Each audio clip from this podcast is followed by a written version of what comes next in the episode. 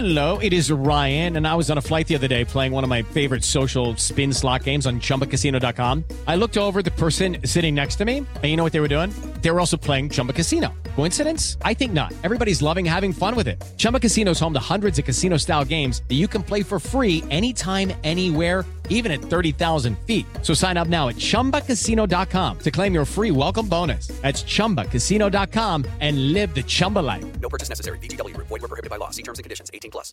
Lunes 31 de enero, yo soy Alejandro Villalbazo y esta es la información que sirve. Después de 22 meses, los chavos del Politécnico regresan a clases presenciales. Es en más de 90 planteles en todo el país. Toño Aranda.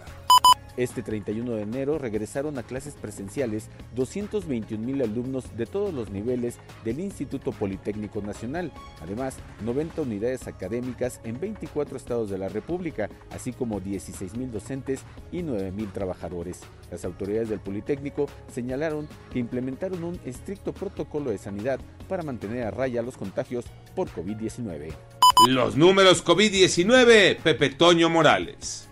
Gracias, Alex. Con mucho gusto datos de la pandemia. Por ejemplo, te comparto que el director del ISTE, Pedro Centeno Santaella, dio positivo a COVID-19 y dijo que se encuentra en casa con tratamiento homeopático. Sin embargo, el infectólogo Alejandro Macías aseguró que no existe un tratamiento homeopático contra COVID-19 porque la homeopatía pues es agüita con azúcar.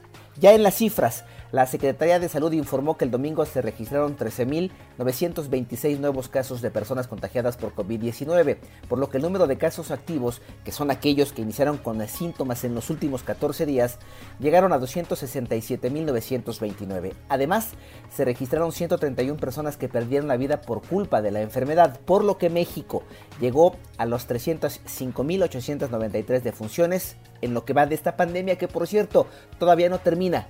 Hay que seguir cuidándonos. Complicada semana para la selección. Gabriel Ayala. Así es Alejandro, y es que después del empate ante Costa Rica, la selección mexicana de fútbol se enfrenta este miércoles a Panamá a las 9 de la noche en el Estadio Azteca, dentro del octagonal final rumbo a Qatar 2022.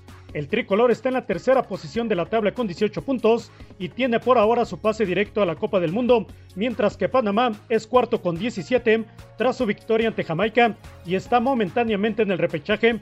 Por eso es muy importante el juego de este miércoles para que el tricolor se mantenga dentro de los tres primeros de la tabla que irán directamente a Qatar, aunque después de la jornada del miércoles restarían tres por disputarse. Yo soy Alejandro Villalbazo, nos escuchamos como todos los días de 6 a 10 de la mañana, 88.9 y en digital a través de iHeartRadio. Pásenla bien, muy bien, donde quiera que estén.